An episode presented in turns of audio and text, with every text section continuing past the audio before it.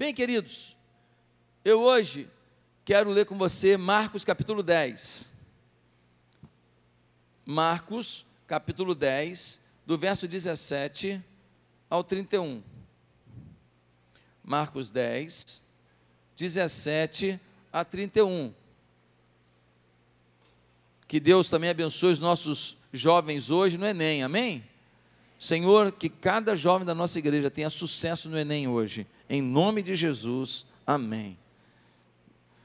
Diz assim Marcos 10, versículo 17 a 31. O jovem rico.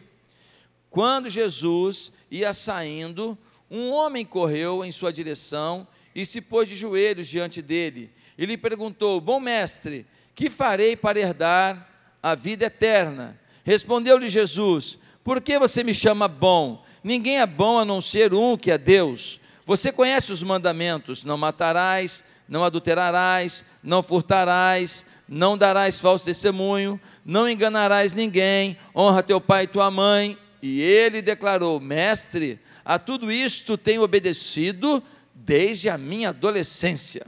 Jesus olhou para ele e o amou. Falta-lhe uma coisa, disse ele: vá, venda tudo o que você possui e dê o dinheiro aos pobres, e você terá um tesouro no céu. Depois, venha e siga-me. Diante disso, ele ficou abatido e afastou-se triste, porque tinha muitas riquezas. Jesus olhou ao redor e disse aos seus discípulos: Como é difícil aos ricos entrar no reino de Deus. Os discípulos ficaram admirados com essas palavras, mas Jesus repetiu: Filhos, como é difícil entrar no reino de Deus. E é mais fácil passar um camelo pelo fundo de uma agulha do que um rico entrar no reino de Deus. Os discípulos ficaram perplexos e perguntavam uns aos outros: Nesse caso, quem pode ser salvo? Jesus olhou para eles e respondeu: Para o homem é impossível, mas para Deus não. Todas as coisas são possíveis para Deus. Então Pedro começou a dizer-lhe: Nós deixamos tudo para seguir-te. Respondeu Jesus: Digo-lhes a verdade: ninguém que tenha deixado a casa, irmãos, irmãs, pai, mãe, filhos ou campos, por causa de mim e do Evangelho, deixará de receber cem vezes mais, já no tempo presente, casas, casas, irmãos, irmãs, mães, filhos e campos, e com eles perseguição, e na era futura a vida eterna. Contudo, muitos primeiros serão últimos e os últimos serão primeiros. Preste atenção, queridos, como é bom conhecer gente virtuosa, como é bom conhecer gente inteligente, como é bom conhecer gente educada, gente trabalhadora, gente bem-sucedida, gente agradável, gente simpática, gente que gosta de ajudar. Sim ou não? Pessoas assim, elas fazem bem para a gente. Pessoas virtuosas nos encantam, e quando alguém nos encanta, é comum a gente pedir conselho, é comum a gente aplaudir, é comum a gente elogiar, é comum a gente falar: olha, você é muito especial para a minha vida, é comum a gente agradecer a Deus pela vida da pessoa. Mas esse texto diz que um jovem talentoso, um jovem educado, um jovem maravilhoso, chegou até Jesus e disse: Bom mestre, o que, que eu posso fazer para ter a vida eterna? Jesus falou: Por que você está me chamando de bom? Só existe um bom que é Deus. E ele fala: Olha, você sabe, jovem, os mandamentos: não matarás, não adulterarás, não dirás falso testemunho contra o teu próximo, não farás isso, não farás aquilo. E o jovem fala: Faço isso desde a adolescência. Nisso aí eu dou aula. Nisso aí eu dou show. Nisso aí, ó, é comigo mesmo. E aí o Senhor fala para ele: legal, que bom, cara. Só falta uma coisa. Ele fala: manda, manda, pode falar. Pode falar que eu mato no peito, boto no terreno, toco no canto, é comigo mesmo, pode falar. Ele fala: olha, vai, vende tudo que você tem, e aí você vem e me segue. O jovem diz: opa, o senhor entrou numa área proibida. eu quero saber da vida eterna, eu sou bonzinho, eu faço coisa boa, mas eu acho que o senhor não tem noção de quão rico eu sou. E que papo é esse de vender, dar para os pobres e depois te seguir? Estou fora.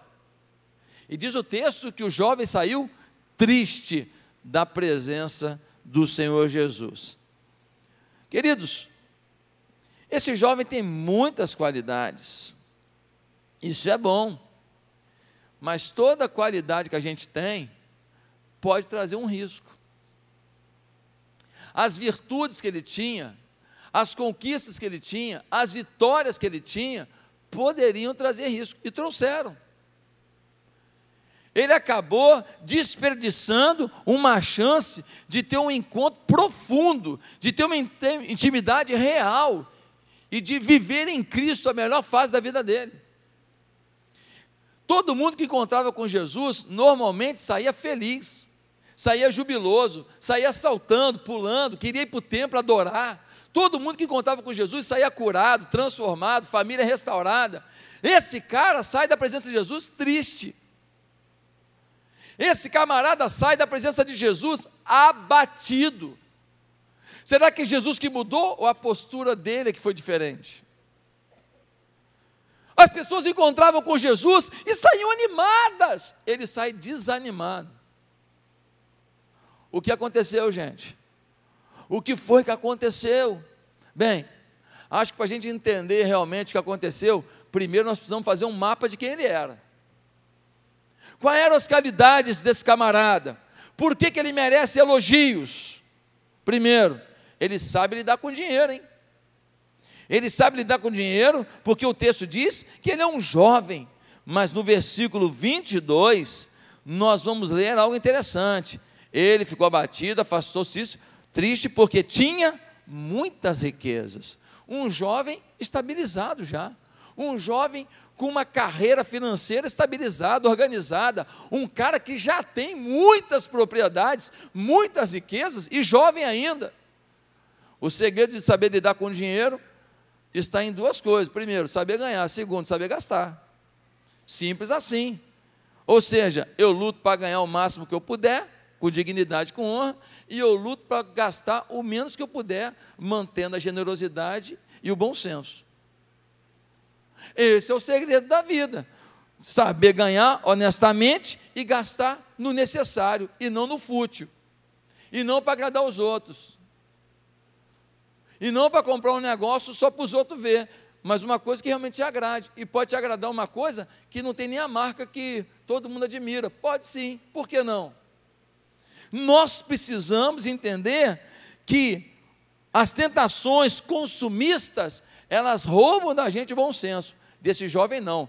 Ele está com dinheiro, vida organizada. Se vier uma crise, ficar desempregado um tempo, ele tem reserva, ele tem uma coisinha, ele não, não bota fora, ele não troca de carro sem poder pagar a prestação, achando que vai ganhar tanto, achando, achando, achando. E negócio de achar é que acaba com você. E um dia, quem te acha é a justiça. Para tomar de volta o que você não pagou. Segunda coisa, que ele merece elogio. Segunda qualidade, ele tem uma conduta admirável.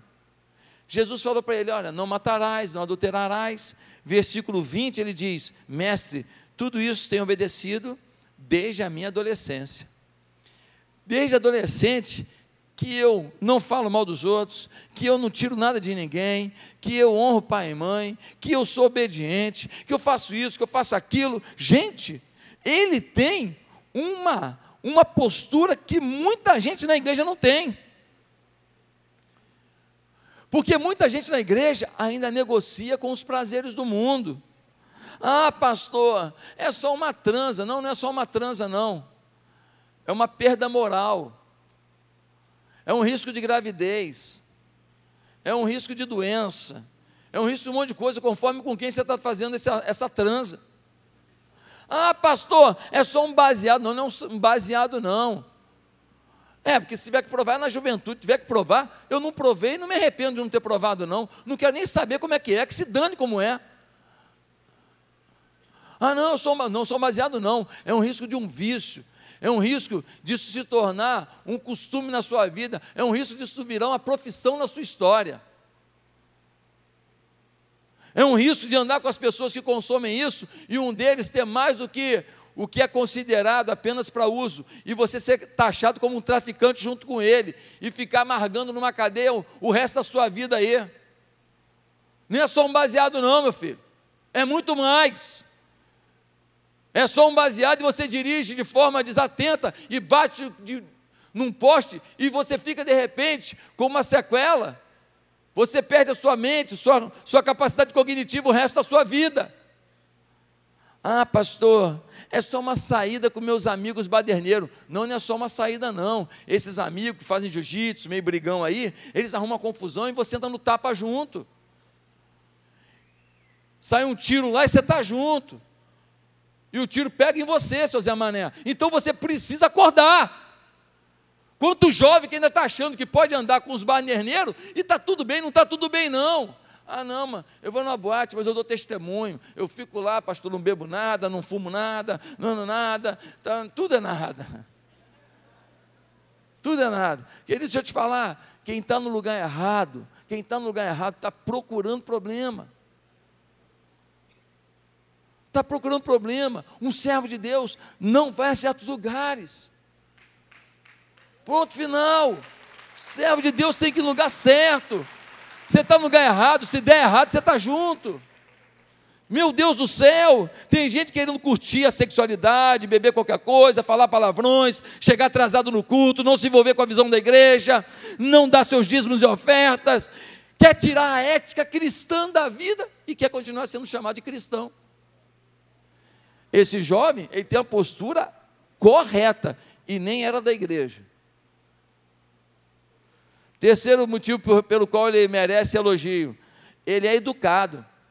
No versículo 17, olha que coisa forte. No versículo 17, quando Jesus ia saindo, um homem correu em sua direção, se pôs de joelhos diante dele e lhe perguntou: Bom mestre, olha isso, se ajoelhou diante de Jesus, se ajoelhou e disse: Bom mestre, olha a educação desse jovem, como ele é educado. Gente, se tem uma coisa que está faltando hoje é educação, hein?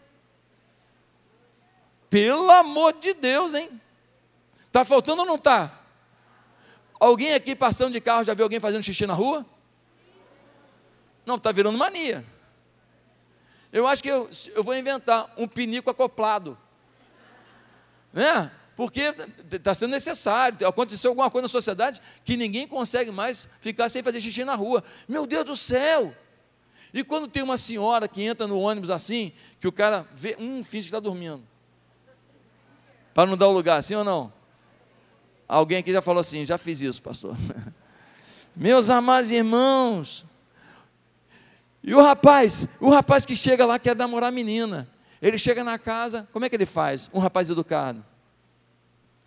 Pois não, seu fulano. Pois não, dona fulano. Ele não chega e fala, qual é tio? Qual é tio? Caramba, não sou teu tio. Olha, boa noite, seu fulano. Boa noite, sua fulana. Boa noite, boa noite. Ah, tá. É, eu sento aonde? Pergunta. Que é isso, que é isso não, meu irmão. Tem que saber entrar na casa dos outros. Tem que saber entrar. Senta. Não, fica à vontade ali. Tá, muito obrigado educado. Agora imagina um cara que chega lá e fala assim: Qual é, meu camarada? Estou pegando tua filha. Só vim para oficializar a parada. Pá, vai ver o jogo? Cadê o controle da televisão? Aí, coroa, nós é família agora, hein? Nós é família? Tu vai ver só, miserável. Ô, gente, eu estou exagerando? Não estou não. Estou não, gente. Nós estamos achando que a ética relacional, o respeito à, à senioridade de alguém, à idade de alguém, a, a posição, é o pai dela, é a, é, a, é a mãe dela, que isso não conta. Qual é, Josué? Como é que está essa igreja aí? Às vezes eu me assusto, tem as pessoas que falam assim de um jeito, falam, será que é comigo mesmo? Falei, caramba, pá. É íntimo demais, chegou aqui hoje, mas não é intimidade, eu fico assustado. Falo, opa, tá tudo bem, eu respondo. Tudo bem, pô, a gente é colega de infância, mas eu não sabia. Tem gente que é doida, cara, já chega falando contigo, ou não é? E gente que gosta de falar pertinho. Aí tu vai andando para trás e a pessoa vem. Sim ou não? Sim ou não? Gosta de falar pertinho e ainda gosta de refrescar o ambiente. Vai saindo. Hein? Aí tu vai andando para trás. Chega uma hora, chega a ser engraçado. A pessoa está assim, tu está assim. Pai de gente, educação, tem que ter uma distância. Ninguém tem que sentir o, o, potencial de bafo da sua vida, não. Vamos lá, vamos falar educadamente, falar com calma. Sim ou não, gente? Educação, esse jovem é educado, ele é demais, puxa vida. Agora, quarto motivo porque ele merece ser elogiado: ele não despreza as questões ligadas à fé. Ele não despreza. Qual foi a pergunta dele? Bom mestre, como herdarei a vida eterna? Hoje a gente vive numa sociedade que as pessoas querem saber como herdarei um carro novo, como herdarei uma casa nova, como herdarei uma posição nova, como herdarei uma mulher mais bonita, como herdarei um, um, um, um corpo mais avantajado, como herdarei. A gente está perguntando muita coisa, mas a gente não está perguntando, vem cá, como que é a vida eterna? Como que a partir de estar com Cristo, um lugar muito melhor, como disse o apóstolo Paulo? Será que durante a semana você se pensou um minuto sequer que um dia você vai partir e estar com Cristo? E vai viver a melhor fase da sua vida? Pastor, mas minha vida é um conto de fadas, de tão gostoso que é. Meu marido é maravilhoso, meus filhos são maravilhosos. Deixa eu te falar, a vida não é tão bela assim. Não se iluda, você já passou por muitas lágrimas. Que bom que você consegue perceber o lado bom da vida. Parabéns, é isso mesmo mas a vida melhor é a eternidade com Jesus. É nessa vida que ninguém vai te trair, é nessa vida que ninguém vai mentir, é nessa vida que todo mundo vai falar da maneira adequada com você, é nessa vida que as pessoas terão gratidão no coração, realmente, um para, com os outros, é nessa vida, porque aqui é diferente. Meus amados irmãos, ele vai e fala: Jesus, eu queria saber da vida eterna. Todo ser humano se, deveria se preocupar com isso. É nítido que todos precisamos disso, gente. Você já foi no Egito? Olha as pirâmides do Egito. O que é a pirâmide do Egito? A pirâmide do Egito é um jazigo de um faraó. É uma tumba. Anos e anos e anos, milhares de pessoas trabalhando, para quê? para fazer uma tumba, porque a crença deles é que se o faraó tivesse aquela tumba cheia de tesouros e comida e roupas, na nova vida dele ele teria riqueza. Milhões de dólares de investimento numa pirâmide. Para quê? Para que um homem tenha na eternidade que ele acredita, na nova vida, algum tipo de êxito. O ser humano sabe que existe algo a mais do que essa vida. Quem vive sem se preocupar com isso, vive no mundo da lua. Todos nós deveríamos nos preocupar com a vida eterna. Então, esse jovem merece muitos elogios. Poderíamos apresentar ainda outras virtudes. Ele é um empresário bem-sucedido, mas, gente, às vezes as virtudes estragam o coração. E é nisso que eu quero me focar agora, te apresentar quatro motivos, quatro situações em que as qualidades da gente podem estragar o nosso coração. Quando que as qualidades estragam o coração? Primeiro, quando geram miopia sobre nossa real condição interior. Ele vira no versículo 20 e fala: Eu faço isso desde a minha adolescência. Será? Será que ele é tão bom assim? Será que ele é tão perfeito assim? Será que ele não comete erro nenhum? Será que ele realmente merece tantos aplausos? Ei, esse jovem, por ser um, rapaz educado, que faz muita coisa certa, os aplausos que ele recebe geraram surdez ao seu coração. Os aplausos que ele ouve geraram surdez à sua vida. Ele também tinha, com certeza, muitos fracassos. E vou te falar uma coisa: conforme a carreira que você trabalha, você pode começar a se ver como você não é. Médico, por exemplo, doutor, o senhor, doutor, o senhor, doutor, o senhor o dia inteiro. E você começa a achar que você é doutor, que você é o cara, que você sabe tudo. Advogado, né? o doutor, o doutor, o doutor. Juiz, meu pai. Se for do Supremo, aleluia. Aí pronto. Aí, aí, faz o que quiser. Decide como quiser. Meus amados irmãos, nós somos gente. Um dia sem banho, o cheiro é ruim. Uma situação pequena e a gente adoece. A gente é fraco. A gente fica com ódio de uma situação por pouco. Esse jovem, ele amava o dinheiro e isso ele não enxergava.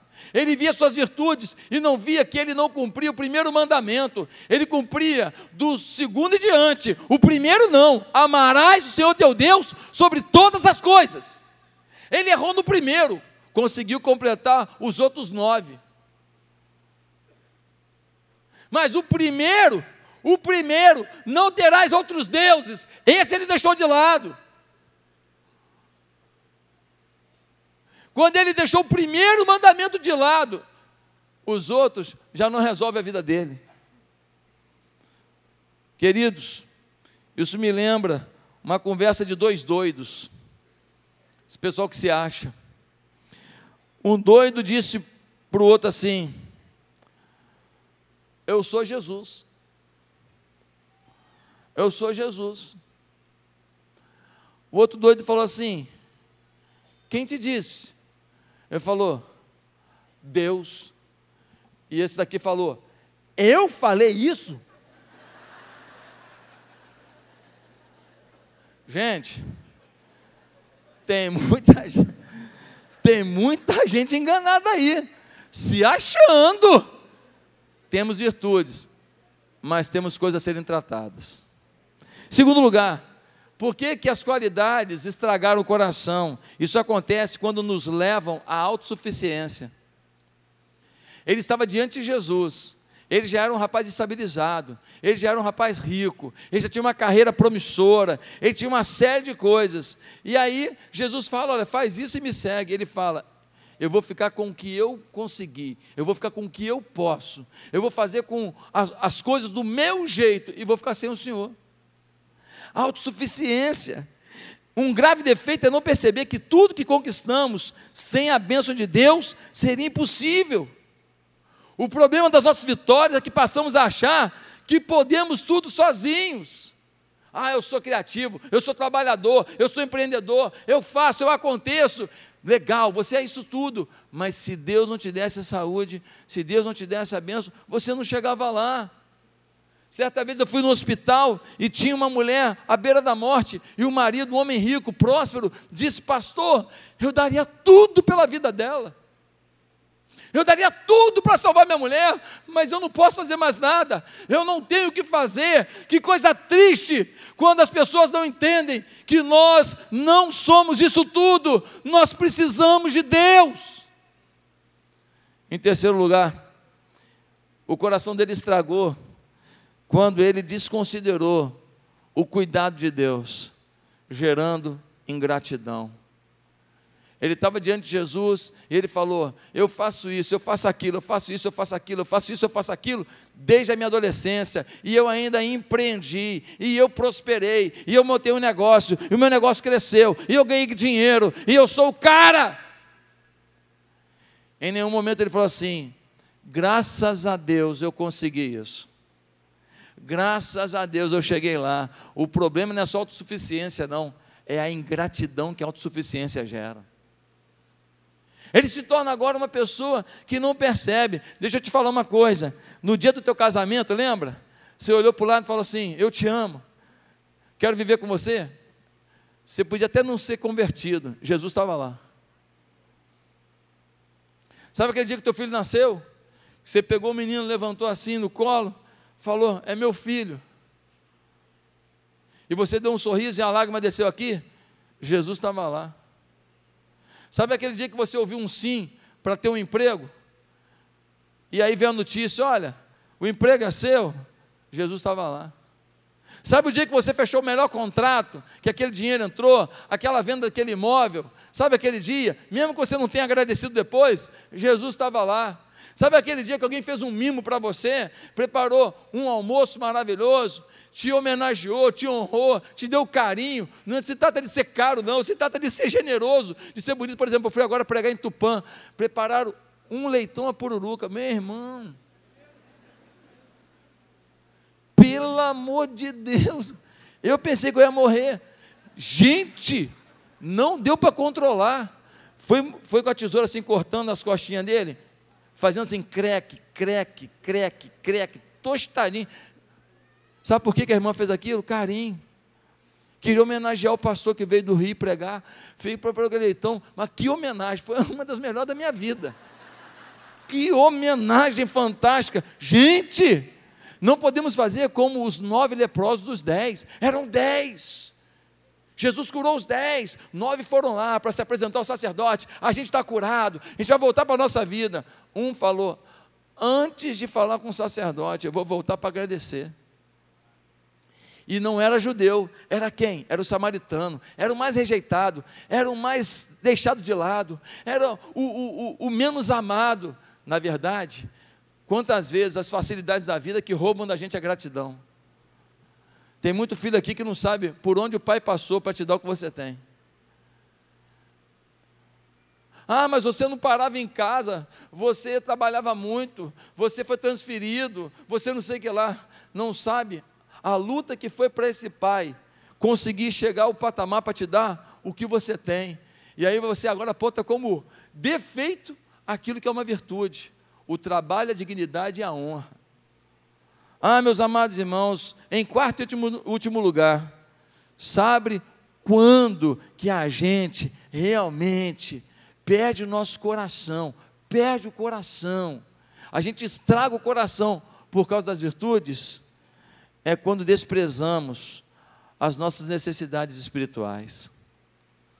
Às vezes, as qualidades são tantas que a gente começa a celebrar essas, essas vitórias curtir essas vitórias, e a gente começa a se alegrar com essas vitórias, e a gente começa a viver em função das vitórias. É aquela pessoa que ela tem uma situação financeira boa, e por isso agora não conte comigo na igreja. Por quê? Porque eu vou curtir minha casa de praia. Não conte comigo na igreja. Por quê? Porque eu viajo muito. Eu tenho dinheiro, né? Então eu viajo muito. Não conte comigo para batizar alguém dia 8 de dezembro. Dia 8 agora, nós temos que batizar o máximo de pessoas, aliançar com Cristo. Hoje, no, no TL, eu falei hoje sobre o, o Felipe encontrando o eunuco no caminho, no, na estrada, e aquele eunuco ouviu falar de Jesus, e no primeiro encontro, Felipe falou para ele: se você aceitou Jesus, tem que batizar. Ele falou: Eis aqui água, que impede de eu ser batizado. No primeiro encontro, ficou postergando, não. Tem gente que, enquanto não se aliançar, vai continuar negociando com o mal. Um dia o mal vence. Irmãos, aliança com Deus, aliança total. Precisamos levar as pessoas aos pés da cruz, a um compromisso. Você já é membro da igreja? Você já é fiel dizimista? Você já lidera uma célula? Você é voluntário, voluntário em algum ministério da igreja? Dia 8 de dezembro, qual é o esforço que você vai fazer para alguém se batizar? Qual é o esforço? Posso contar com você? Você vai lutar por uma vida mesmo? Você vai falar, Deus, me ajuda para que eu ajude alguém a fazer aliança. O batismo é aliança, é o compromisso. Ah, pastor, tem gente que faz aliança e depois não cumpre. Eu sei disso, mas eu com oito anos entreguei minha vida a Jesus e me batizei. Eu nunca me afastei do Evangelho, então é possível. Ah, mas você não foi no mundo um pouquinho? Não, não fui não. Não sou melhor que ninguém, mas é possível não ir, porque eu não fui. Ah, mas você não deu uma, umas umas idazinhas nos motezinhos da vida. Não, não foi não. E nas boatezinhas também não foi não. E nas bebedeirazinhas também não. E uma droguinha de leve também não. E nas festas da faculdade, recheada de mulheres lindas, também não. Ah, você é melhor que os outros? Não, não sou não. Medroso que eu sou. Sou pior. Medroso, eu fujo. Eu fujo. E por que eu fugi? Porque eu fugi, eu não me permiti vivenciar certas coisas. Não sou melhor do que ninguém, porque o sangue de Jesus nos purifica de todo pecado. Se você se arrependeu, está zerado, meu filho. Está zerado. O arrependimento zera a vida. Agora você tem que olhar para frente. Tem que olhar para frente. O que, que Jesus falou a mulher? Cadê teu marido? Não tem marido, não. Ah, é, você teve um monte, nenhum deles era teu marido mesmo. Pois é, vá e não peques mais. A tua fé te salvou. Agora vai e não peques mais. Você está liberta, você está salva. Eu não quero mais falar do teu passado, porque eu lavei o teu passado. Eu paguei na cruz o preço do teu passado. O que importa para mim não é o que você fez, é o que você vai fazer a partir de agora. Agora, por favor, viva uma vida no meu altar. Não despreze a sua necessidade espiritual. Esse jovem foi lá e disse assim: Bom mestre, eu quero saber da vida eterna. Mas no final, quando Jesus falou, vende tudo e me segue, ele falou assim: Eu não vou largar tudo por Jesus. Jesus nunca pediu para alguém vender tudo para segui-lo. Nunca. Ele simplesmente falou isso para o homem para testar o coração dele. Quando Zaqueu se converteu, imediatamente ele falou: Vou vender metade dos meus bens e dar para os pobres. E para quem eu roubei, eu quero restituir quatro vezes mais. Quando o evangelho entra, generosidade entra, compromisso entra, aliança entra, fé entra. Mas infelizmente, esse jovem começou tão bem, bom mestre, como herdaria a vida eterna? Mas terminou muito mal. Saiu da presença de Jesus, porque a vida eterna poderia chegar para ele, desde que ele não precisasse abrir mão da sua área de fragilidade. No caso dele, o amor ao dinheiro. No caso de alguns aqui, o amor às amizades do mundo, o amor aos pecados do mundo, o amor às lambanças do mundo, o amor às negociatas do mundo, o amor às bebedeiras do mundo, o amor às urgias do mundo, o amor às pornografias do mundo, eu não sei o que. Mas hoje você pode zerar isso aqui. Você pode se arrepender hoje aqui. Você pode viver uma nova vida hoje aqui.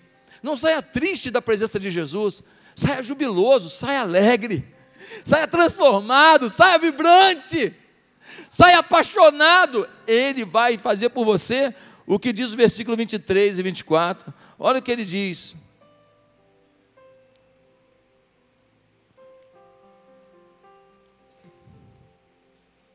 Virou a página aqui, meu pai. 23. Jesus olhou ao redor e disse: Como é difícil aos ricos entrarem no reino de Deus. Os discípulos ficaram admirados e disseram: Como é possível então?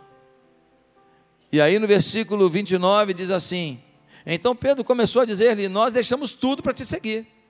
Jesus respondeu: Digo-lhes a verdade: ninguém que tenha deixado casa, irmão, irmã, mãe, pai, filho ou campo por causa de mim e do evangelho, deixará de receber cem vezes mais. Ei, quando você abre mão de alguma coisa pelo Evangelho, nessa vida Deus está garantido cem vezes mais. O que é cem vezes mais? É cem vezes mais em dinheiro? Pode ser. Pode ser cem vezes mais em muitas coisas. Deus vai te recompensar cem vezes mais em alguma coisa. Como? Ele define, ele sabe o que você precisa. E ele diz mais: já no tempo presente, casas, irmãos, mães, irmãos, filhos e campos, e com eles perseguição. Mas ele deixa, deixa você consciente. Eu vou te abençoar com cem vezes mais. Mas nem por isso vai faltar luta. Vai ter perseguição, porque quem se converte é perseguido. Quem aceita Jesus acaba afrontando alguém. Quem aceita Jesus acaba sendo rejeitado por alguém. Faz parte. Um amigo teu para de falar com você, um parente teu diz que você agora é Bíblia, que fica aqui na igreja para dar dinheiro para pastor. É assim que eles fazem, sim ou não? Mas eu tenho uma boa notícia para você. Um monte que disse isso está aqui hoje, é membro dessa igreja, ama essa igreja, trabalha aqui, vive uma nova vida. Um dia disseram isso, um dia eles conheceram o Evangelho.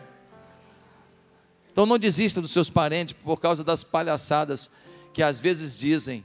E dizem com certa razão, porque tem gente safada. O problema é que tem gente safada em todo lugar. Tem médico safado, engenheiro safado, policial safado, militar safado. Safado, safado, que é vagabundo mesmo, não faz nada. Tem de tudo. Tem de tudo. Mas em último lugar, ele vai dizer: e com eles perseguição, e na era futura, a vida eterna. Ou seja, se você tiver que abrir mão de qualquer coisa nessa vida, eu te abençoo cem vezes mais. Eu não te tiro das perseguições, mas estou com você nelas. Mas uma coisa eu te garanto: a vida eterna, a vivência eterna com Deus, a bênção eterna. Que Deus nos abençoe. Queria chamar o pastor Caio aqui, para nesse momento fazer um apelo ao seu coração, um apelo à sua vida, pedindo ao Senhor que trabalhe na sua história. Eu estou indo para o aeroporto, senão não pego o avião. Você gostou, né? Foi rapidinho hoje, né? Mas que Deus te abençoe e que você mantenha suas qualidades, mas não deixe que elas estraguem o seu coração.